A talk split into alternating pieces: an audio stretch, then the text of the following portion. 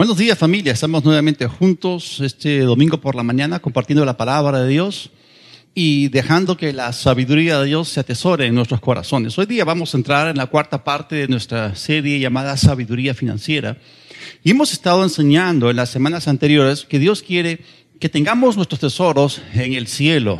Cuando nosotros somos generosos y damos a otros, el dinero fluye primero a nosotros libremente para que podamos seguir siendo generosos con otras personas. Pero si somos tacaños, el fluir se detiene. También vimos anteriormente que en la vida de Abraham aprendimos que el dinero fluye a través de canales. Abraham tuvo tres diferentes flujos de ingresos. Y en la parte final del mensaje de la semana pasada dijimos que si tú quieres dinero, tienes que hacer una conversión a partir de recursos primarios. Y dijimos que existen cuatro recursos primarios. El dinero no es un recurso primario. Un recurso primario es algo con lo cual nosotros empezamos y tú nunca empiezas con dinero. Hay cuatro cosas con las cuales tú empiezas. Así que vamos a seguir hablando acerca de la manera a través de la cual el dinero fluye. Muchos piensan que el dinero fluye así como la salvación. Y la salvación es completamente una obra de gracia, es decir, la provisión de Dios hacia nuestras vidas es una parte de la gracia de Dios hacia nosotros, pero el dinero no es totalmente una obra de gracia, porque existe un proceso a través del cual nosotros recibimos dinero. Así que vamos a empezar en la palabra de Dios en Deuteronomio, el capítulo 8. Voy a leer los versículos 11 y los versículos 17 y 18. Dice así, cuídate de no olvidarte del Señor tu Dios, dejando de guardar sus mandamientos, sus decretos y sus estatutos que yo te mando hoy. Versículo 17, no sea que digas en tu corazón, mi fuerza y el poder de mi mano me han traído esta prosperidad. Al contrario, acuérdate del Señor tu Dios, Él es el que te da poder para hacer riquezas, con el fin de confirmar su pacto que juró a tus padres como en este día.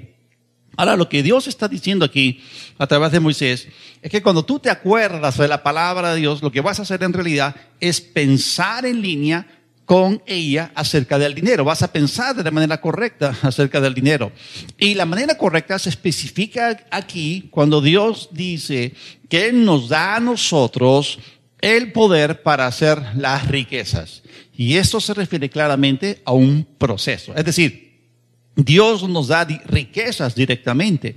No es una obra totalmente de gracia. No es algo que nos llueve directamente desde el cielo. Como hemos leído, Dios nos da el poder o la capacidad para recibir riquezas. Así que la bendición financiera no es totalmente la obra de Dios ni tampoco totalmente la obra del hombre. Es una asociación, es una sociedad que empezó en el huerto del Edén y opera de una manera completamente diferente a la obra de salvación. Por eso, tu salvación es 100% una obra de gracia, pero tu dinero es una combinación de gracia y de obras. Así que vamos a extraer hoy día sabiduría del libro de Proverbios en Proverbios 10, versículo 4, dice que la mano negligente empobrece, pero la mano de los diligentes enriquece. Y aquí se nos dice claramente que el trabajo y el dinero están completamente ligados y que no se pueden separar. Si tú quieres tener dinero, tienes que aprender a trabajar con diligencia.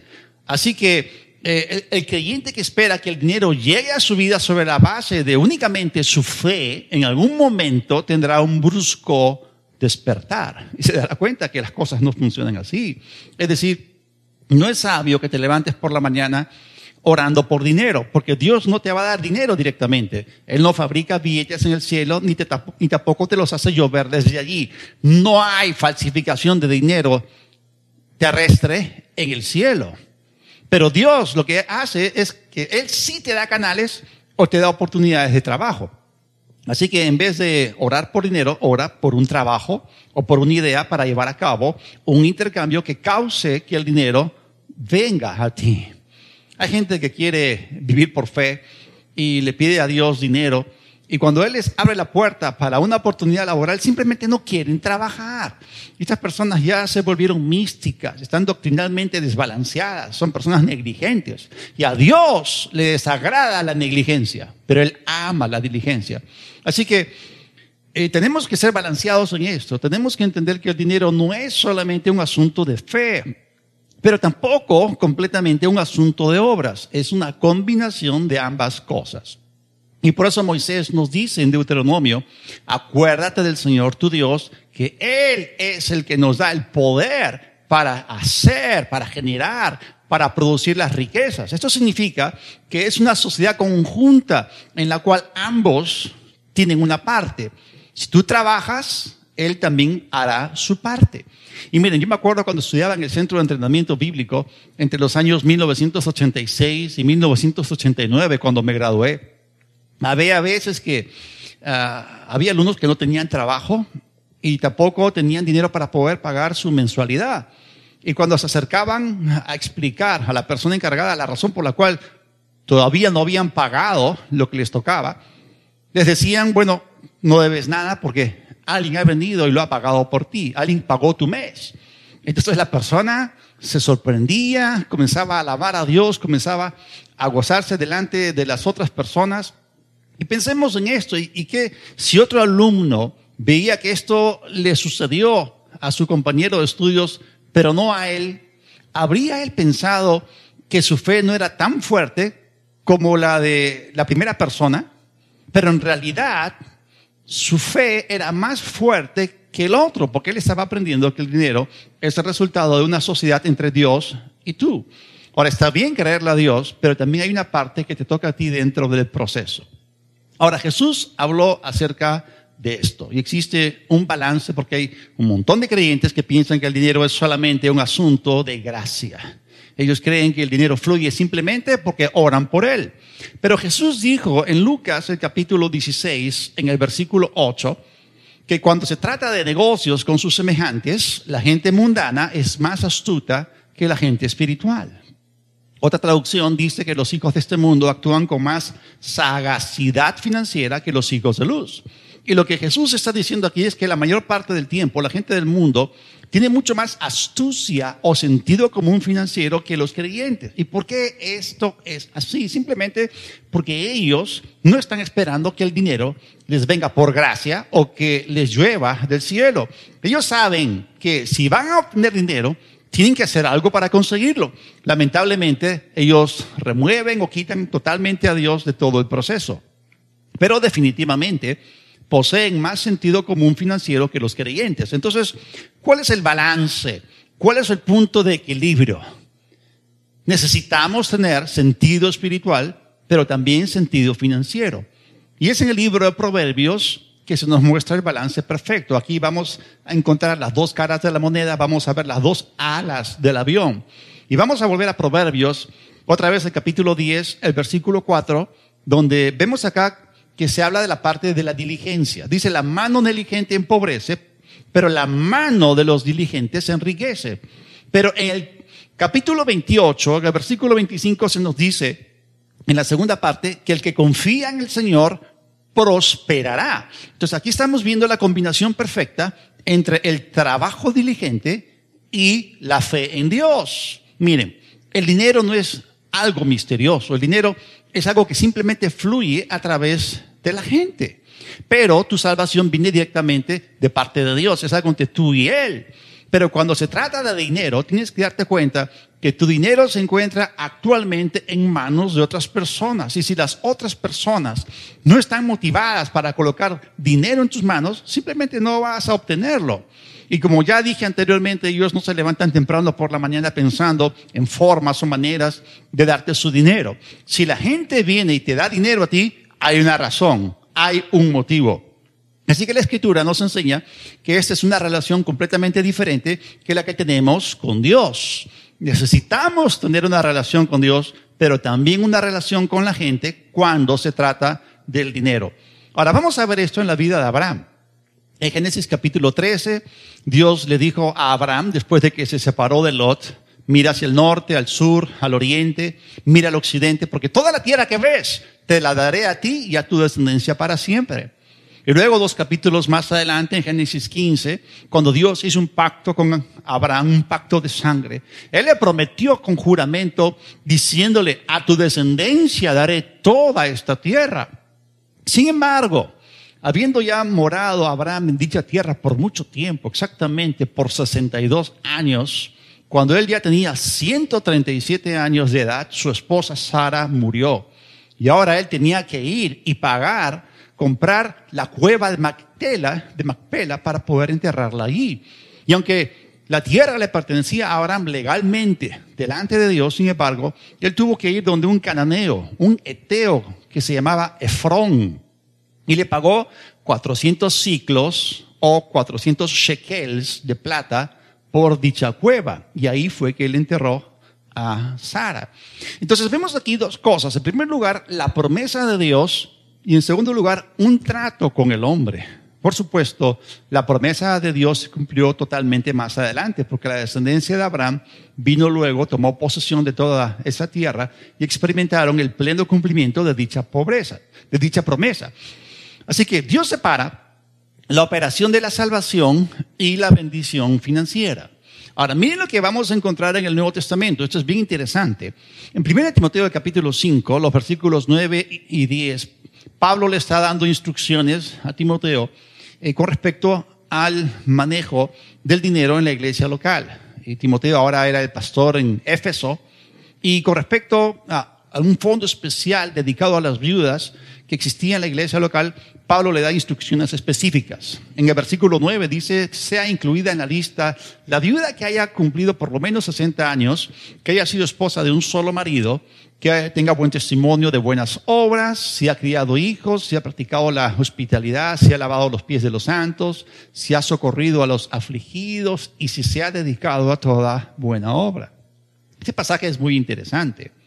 Aquí se está hablando de una mujer creyente, pero ella, aunque es viuda, no debe ser ayudada financieramente por el fondo de la iglesia, a menos que haya cumplido primero siete diferentes requisitos que están listados aquí. Y las siete cosas establecidas aquí tienen que ver con sus relaciones con la gente. Ahora, no hay ningún lugar a dudas de que esta viuda es salva, que irá al cielo. Ella ha nacido de nuevo, es parte de la iglesia, pero no va a recibir dinero mensualmente de la iglesia a menos que demuestre primero siete diferentes comportamientos relacionados con la gente. Por eso aquí tenemos una escritura en la Biblia en la cual es claro que el dinero es un asunto de nuestra relación primero con Dios y también lo que hacemos con otras personas. Ahora, quiero ilustrar este principio de las escrituras con un testimonio de la vida real. Anteriormente hemos estado hablando acerca de la generosidad dentro de nuestra relación con las demás personas. Y en los Estados Unidos hay un hombre de negocios que siempre tuvo una carga por hacer misiones en Centroamérica.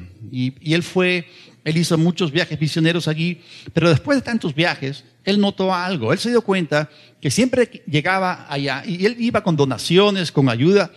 Eh, todo era igual, es decir, eh, a pesar de que él seguía viniendo con su grupo y, haciendo viajes misioneros para ayudar a las personas, la gente seguía metida en sus problemas, la gente seguía metida en escasez. Así que él y su equipo, a pesar de que les donaban ropa, les daban comida y oraban por ellos y llevaban a la gente a que reciba a Cristo, en el siguiente viaje misionero seguían haciendo lo mismo, les seguían trayendo ropa, comida y todo lo que necesitaban, pero él se pudo dar cuenta después de varias veces que había un problema que persistía. Y aunque la pobreza extrema era real allí, él se dio cuenta que con todo lo que estaban haciendo, cada vez que llegaban allá, le estaban enseñando a la gente a depender de sus donaciones, de las donaciones que ellos les llevaban. Y él sencillamente no pudo continuar con el asunto. Tenía que haber un cambio en toda la situación. Y no era que no le interesase la gente, todo lo contrario, pero se dio cuenta que había algo mejor para ellos. Así que él hizo una evaluación de todo el asunto y se dio cuenta que lo, que mejor podía, lo mejor que podía hacer por esa gente era conseguirles pequeñas parcelas de tierra que él pudiese comprar no por mucho dinero y él se conectó con el mejor productor de café de aquella región. Lo trajo y él empezó a enseñarle a la gente, a entrenar a la gente acerca de cómo podían ellos producir café.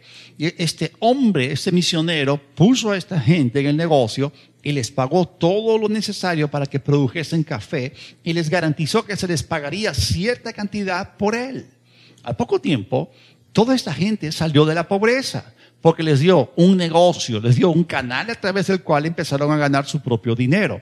Así que en vez de seguir dándoles dinero una y otra vez, Él los ayudó a crear un sistema económico donde todos se involucraron y fueron bendecidos. Y su café se distribuye en muchísimas iglesias en los Estados Unidos. Y ese café también empezó a distribuirse en las iglesias de Centroamérica. Y la gente comenzó a ganar dinero y ellos, cuando iban a sus iglesias, empezaron a diezmar y todo esto se convirtió en un maravilloso sistema. Y eso es lo que Dios quiere. Otra vez, hay un lado que le corresponde a Dios, pero también hay un lado humano en el asunto monetario. Así que la gente no te va a dar su dinero sin una razón o algún motivo. Ahora, escuchen bien esto. El dinero es un recurso secundario que debe ser convertido a partir de un recurso primario. Hablamos algo de esto la semana pasada. Y se acuerdan que utilizamos la electricidad, que es una excelente analogía. Como ya dijimos, la electricidad no es una fuente primaria de energía. Ella viene de otro tipo de poder. La electricidad se puede producir a través del poder geotérmico, a través del poder solar, a través del poder eólico o del viento. Y también hay represas hidroeléctricas. También se puede generar a través del poder nuclear, el poder térmico mismo, a través de, del petróleo, a través del gas natural, a través del carbón. Hay diferentes formas, eh, hay diferentes tipos de energía que se pueden convertir en electricidad. Así que antes que alguien pudiese descubrir el proceso y la conexión que existe entre las formas primarias de energía y la electricidad, que es una forma secundaria, hubiera sido ridículo salir a la calle a buscarla, porque aún no se sabía cómo hacer la conversión. De la misma manera es con el dinero. Es ridículo salir a la calle buscando dinero. Lo que tú tienes que pensar primero es en los recursos primarios. Y estos recursos primarios son recursos que deben luego ser convertidos. Ahora, póngase a pensar en esto. Todo lo que nos rodea, las paredes, el vidrio, los focos, la electricidad, las alfombras, los muebles, los instrumentos musicales, los carros, el acero, los edificios. Todo eso estuvo primero en la tierra en un estado anterior cuando Dios creó la tierra. Pero ninguna de esa materia prima se veía en aquel entonces como se ve ahora en su estado y condición actual. Dicha materia prima tuvo que ser convertida en un producto final. Y todos los productos finales de presente tuvieron que ser convertidos a partir de una forma o de un recurso primario. Miren lo que la palabra de Dios nos dice en Génesis 1.29. Dios dijo además, he aquí que les he dado toda planta que da semilla que está sobre la superficie de toda la tierra. Y todo árbol cuyo fruto lleva semilla, ellos les servirán de alimento.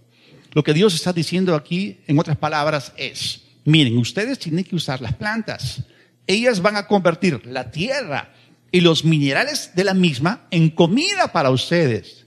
Miren, el fruto que ustedes comen tiene semillas y estas semillas no son solamente para que las veamos allí en el fruto, sino que son para ser sembradas y para volver a llevar a cabo otra conversión, para convertir la tierra y los minerales en algo que ustedes puedan comer.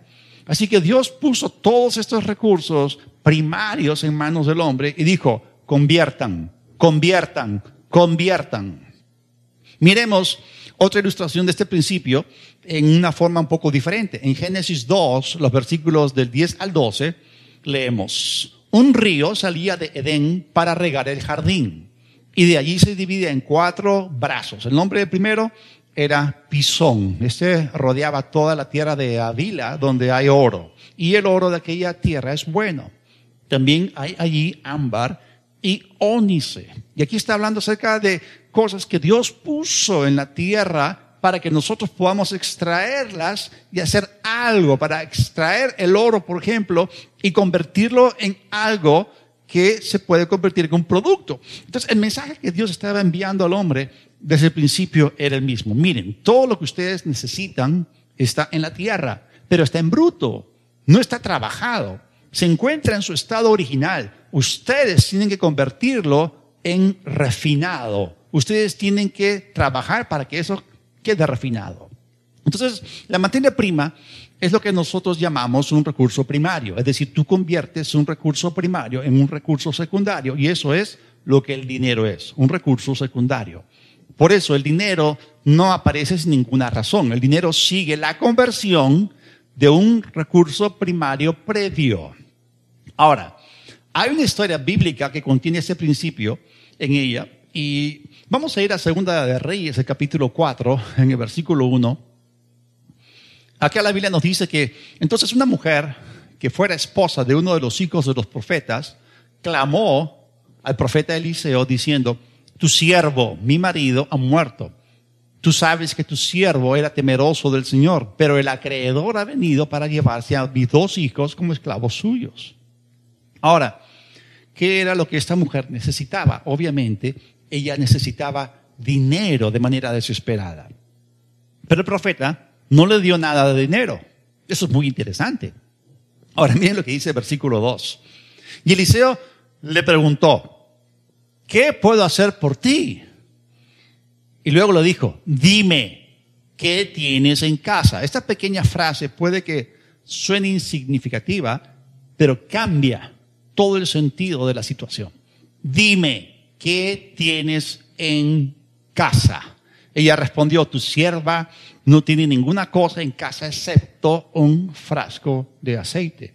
Y esta respuesta nos da a saber lo que es parte de nosotros y nuestra tendencia. Es decir, nosotros tendemos a minimizar lo que tenemos en nuestras manos pensando que porque es pequeño entonces es insuficiente.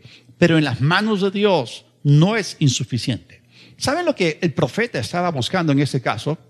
Estaba buscando un recurso primario. ¿Y saben lo que era un frasco de aceite? Era un recurso primario llamado producto. Y ese es uno de los cuatro recursos primarios que vamos a ver más adelante. Así que ella en casa tenía un frasco lleno de aceite. Pero otra vez digo que el profeta no le dio nada de dinero, no le dio ni una moneda. Pero miren lo que le dio, miren lo que le dijo, versículos 3 y 4. Él le dijo, Anda, ve y pide prestadas vasijas de fuera, de todas tus vecinas, vasijas vacías.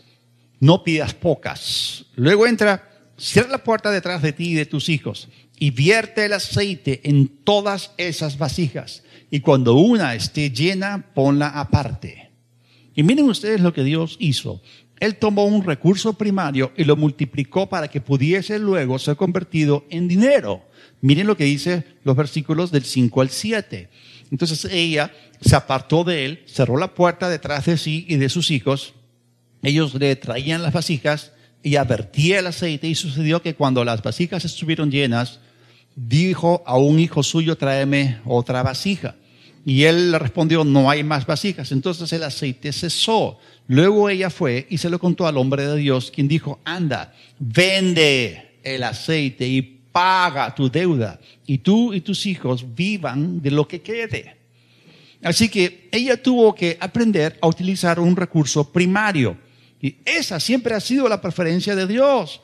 ¿Pudo Dios haberle dado dinero? Por supuesto, pero no lo hizo. En vez de ello, Él tomó el recurso primario que ella tenía y lo multiplicó y luego ella lo convirtió en dinero. Por eso decimos que el dinero fluye a través de un proceso. Es decir, Dios, como ya hemos leído, no te da riquezas, Él te da el poder para hacer o para generar las riquezas. Y nosotros tenemos una parte que nos corresponde cumplir.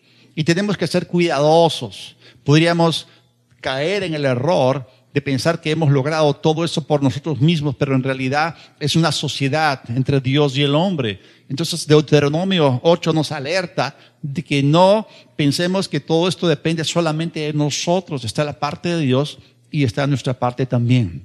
Entonces, no, no caigamos en la trampa de olvidarnos de Dios. al tratar de buscar dinero.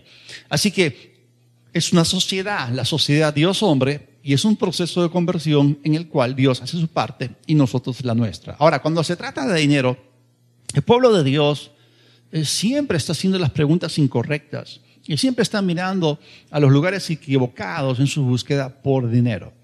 Y miren, esta es la pregunta equivocada. ¿De dónde voy a conseguir dinero?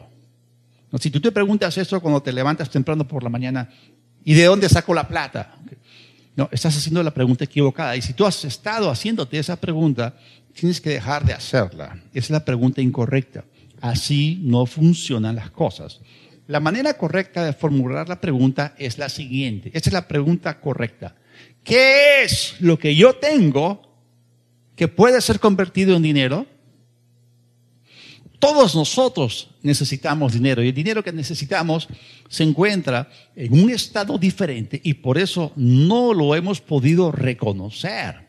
Por eso tenemos que aprender a pensar en términos de ¿Qué es lo que tengo en mi mano que puede ser convertido en dinero? Yo necesito dinero, pero debe obtenerlo mediante una manera en que la gente quiera volver nuevamente a mí por lo que tengo que ofrecerles. Miren la escritura que aparece en Isaías, el capítulo 60, en el versículo 5.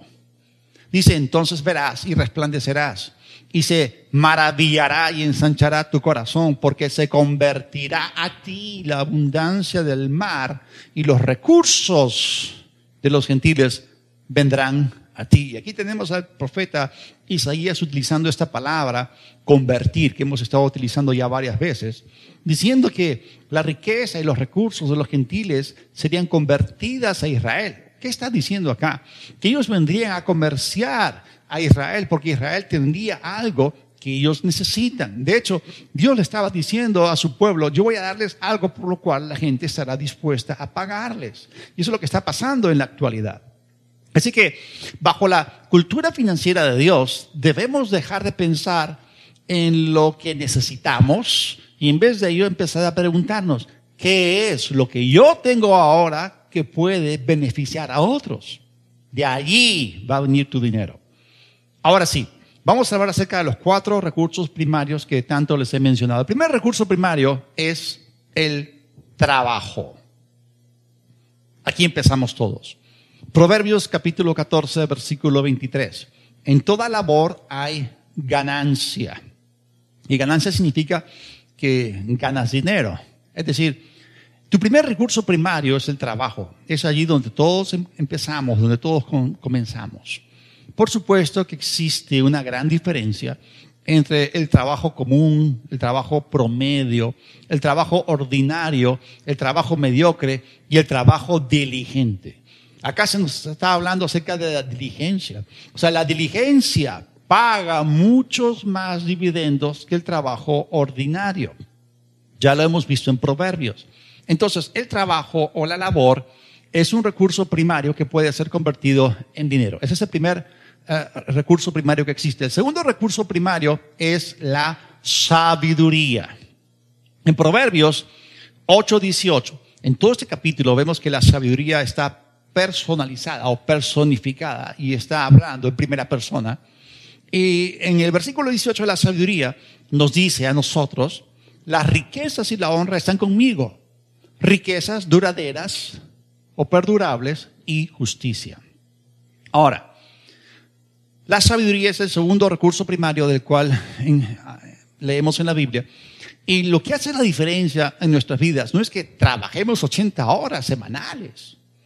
Eso no necesariamente te va a garantizar el éxito. Está bien que trabajemos fuerte, pero eh, más importante es que aprendamos a especializarnos en nuestro campo y nos llenemos de sabiduría. Acabamos de leer que las riquezas y el honor están con la sabiduría. Y mira, cuando tú empiezas a trabajar, sin importar quién seas, si prestas atención a tu trabajo, llegarás al punto en que te dirás, tiene que haber una mejor forma, una mejor manera de hacer esto. Eso se llama sabiduría. La sabiduría empieza prestando seria atención a tu trabajo. Y tu trabajo, por supuesto, que te va a entrenar a ti para que pienses de manera más inteligente.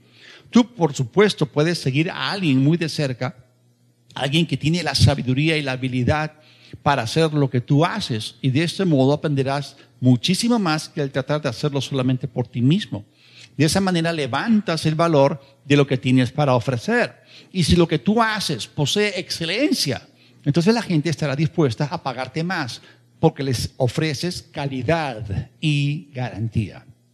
Ahora, yo no quiero hacer distinción de personas y, por favor entiéndame, todas las profesiones, todos los trabajos son nobles, son de valor, ¿ok?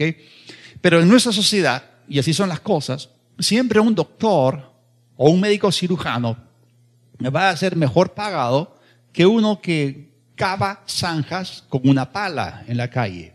O sea, no hay duda que el cavador de zanjas trabaja más duro físicamente y suda más que el doctor. Y si él está haciendo huecos, está cavando y de repente perfora una tubería, bueno, lo que se va a perder es un poco de agua, pero si un cirujano en plena operación rompe un vaso capilar, se podría perder una vida. Porque el cirujano posee ciertas habilidades técnicas que lo convierten en un experto en su campo, en lo que está haciendo. Y eso es lo que hace que le paguen más. Así que cuando tú combinas sabiduría con tu trabajo, posees algo que tiene un valor agregado. Y hay una cosa que es trabajar duro y debemos creer en trabajar fuerte, pero otra cosa es trabajar inteligentemente. Entonces la sabiduría, como estamos viendo, es un recurso primario y se puede convertir en dinero. Ahora vamos a ver ilustrado este principio cuando nosotros honramos a los ministros de Dios que nos dan a nosotros la sabiduría de Dios. Esto aparece en Gálatas en el capítulo 6, en el versículo 6. La Biblia dice, el que es enseñado en la palabra, haga partícipe de toda cosa buena al que lo instruye. Esto significa que eh, nosotros como cristianos debemos diezmar donde nos alimentamos. Y por eso la Biblia dice que llevemos los diezmos y las ofrendas al, al folí o en este caso es la iglesia local.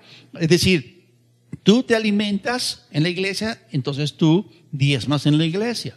No es correcto que tú diezmes fuera de tu iglesia local. Hacer esto es semejante a almorzar en un restaurante, salir y pagar la cuenta en el restaurante que está al frente. Y eso no tiene ningún tipo de lógica. Es decir, no honrar la casa donde recibes sabiduría o no honrar a aquellos que te imparten la sabiduría de Dios, es decirle a Dios, ¿sabes qué, Señor? Simplemente no valoro tu sabiduría ni tampoco tu consejo. Y la verdad es que si tú honras a Dios con tu diezmo, Él se va a encargar de hacerte llegar a ti su sabiduría para sacarte adelante, para llevarte a otro nivel en la vida y seas cabeza y no cola. Inclusive, en el mundo, las ideas brillantes son las que causan que el mundo avance. Las ideas brillantes, la innovación, ganan dinero, hacen mucho dinero. Miren todos ustedes, todo el dinero que Israel hace o gana por ser una de las naciones más innovadoras del mundo. Porque las grandes ideas, las ideas brillantes, pagan mucho dinero. El sistema de Dios entonces es que utilicemos su sabiduría para que nosotros seamos de bendición a la humanidad. Bien, vamos a ver el tercer recurso primario. El tercer recurso primario son los productos. Primero trabajo, luego sabiduría y lo tercero productos. Cuando decimos productos nos estamos refiriendo a cualquier cosa de utilidad que pueda ser comprada o pueda ser vendida. En Proverbios otra vez, el capítulo 16, en el versículo 11, se nos dice, peso y balanzas justas son del Señor, obras suyas son todas las pesas de la bolsa. Esto significa que el comerciar, cuando uno lo está haciendo correctamente, donde no les están robando a las personas ni engañando a las personas y las balanzas están bien calibradas y no se está sacando ventaja de la gente, eso es del Señor. Es decir, el comercio justo es del Señor. A Él le agrada el peso justo, el peso cabal. Pero la manera deshonesta y torcida de hacer negocios, dice Proverbios también que es una abominación delante de Dios. Pero a Él le agrada la balanza justa. Esto significa entonces que Dios ama el buen comercio. A Él le agrada cuando hay intercambios cuando se suplen las necesidades de cada persona. ¿No te agrada a ti comprar algo de calidad y pagar por dicho producto el precio justo? Porque los intercambios honestos y justos son muy agradables. También es muy bueno llevar a reparar algo y que te hagan un buen trabajo. Es bueno contratar gente para ciertos servicios y que te hagan un buen trabajo. Así que cuando tú entiendes cómo funciona el sistema financiero de Dios, nunca vas a despreciar ningún tipo de actividad laboral. ¿Valoras tú el trabajo de las personas que barren diariamente las calles de Lima? ¿Alguna vez les has dado a ellos alguna muestra de aprecio, de gratitud? ¿Alguna vez te has acercado a esas señoras que barren las calles en las mañanas y les has dado un billete? Yo lo he hecho. Y y estoy agradecido por su trabajo. Lo valoro, no lo desprecio en lo absoluto. ¿Valoras tú el trabajo de aquellos que recogen la basura todos los días de la puerta de tu casa? Es importante que aprendamos a valorar cada trabajo, cada labor, porque es un recurso primario. Inclusive, aún la gente que presta servicios puede clasificarse bajo el primer recurso primario, que es el trabajo, porque los servicios son una actividad laboral provechosa que también tiene que ser valorada. Así que si tú fabricas un producto o manufacturas algo que pueda ser de utilidad a la gente, ese producto puede hacer que ganes dinero mientras tú estés durmiendo en tu cama. Así que un buen producto vendido a un precio justo es un recurso primario que es convertido en dinero. Un buen servicio hecho con calidad es un recurso primario que es convertido en dinero. Ahora, el cuarto recurso primario es capital. Y cuando hablamos acerca de capital, nos referimos a riquezas en cualquier forma, usadas o capaces de ser usadas para producir más riquezas. Cuando hablamos de capital, estamos hablando de dinero extra que nosotros poseemos, que hemos ahorrado y que podemos destinar a que produzca más, invirtiéndolo en una compañía o en una cuenta de ahorros o en algo que produzca más dinero. Y cuando nosotros leemos en los evangelios, ah, Jesús ah, puso su sello de aprobación en la parábola de los talentos en entregar nuestro dinero a los banqueros para que nosotros ganemos cierto interés. Así que, eh, para terminar, los cuatro recursos primarios son trabajo, sabiduría, productos y capital. No todos empiezan con capital en la mano, por eso es bueno empezar a ahorrar poco a poco para tener dinero para más adelante. Entonces, para empezar a ahorrar, tú debes ser intencional en ello. Eso, es la verdad. O sea, si tú no lo decides, entonces nunca vas a hacerlo. Dios quiere bendecirte a ti y a tus cuentas de ahorros, porque Dios no puede multiplicar lo que tú no tienes. Por eso tienes que empezar con una cuenta de ahorros. Y la próxima semana vamos a hablar acerca de los ahorros. Ahora, eh, quiero concluir este mensaje con el principio e idea general que he estado comunicando una y otra vez. La conversión de un recurso primario es la manera en la que Dios hará que el dinero llegue a ti. Así que el dinero no es un misterio. Él no llega a ti de maneras misteriosas o sorpresivas. Eso no ocurre así.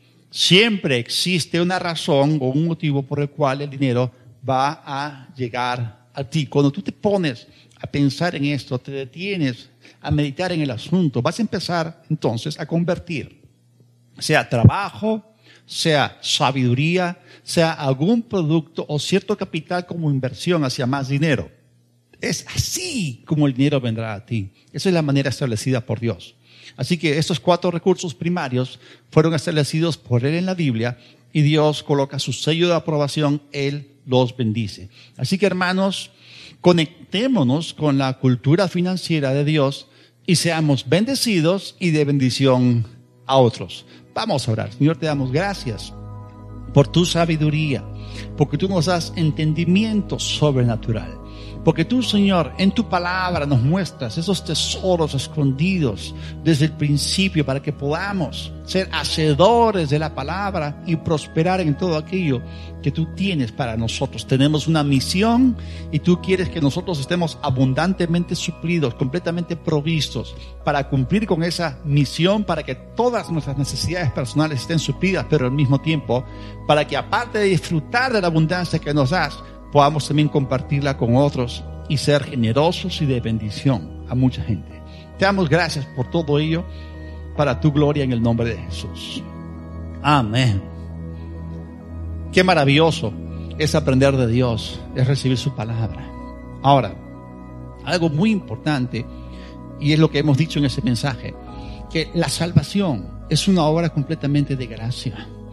Y nosotros podemos encontrar en la Biblia la gran historia del amor de Dios cuando vio a su Hijo para que nosotros no nos perdamos, sino que tengamos vida eterna. Tenemos una deuda de pecado para con Dios y la única forma en que se podía saltar esa brecha para pagar dicha deuda, que la verdad ningún hombre podía pagar, la única manera era cuando Dios mismo se hizo hombre y él mismo asumió, cargó nuestro pecado y fue a la cruz para morir por nosotros. Esa es una obra completamente de gracia pero tú tienes que recibirla por medio de la fe. Si tú crees en Jesús, entonces tendrás el regalo de la vida eterna. Si tú quieres recibir a Jesús a través de la fe, entonces cierra tus ojos, inclina tu cabeza allí donde estás, repite esta oración conmigo de todo corazón en voz alta. Repite conmigo, Dios del cielo, esta mañana reconozco que te necesito perdona mis pecados. Me arrepiento de ellos. Jesús, invoco tu nombre. Te confieso como mi Señor. Creo que el Padre te resucitó para mi justificación. Gracias por tu perdón. Gracias por hacerme una nueva persona. Te doy las gracias y la gloria por empezar una buena obra en mi vida. Viviré para ti, te seguiré, te serviré y viviré para tu gloria. En el nombre de Jesús.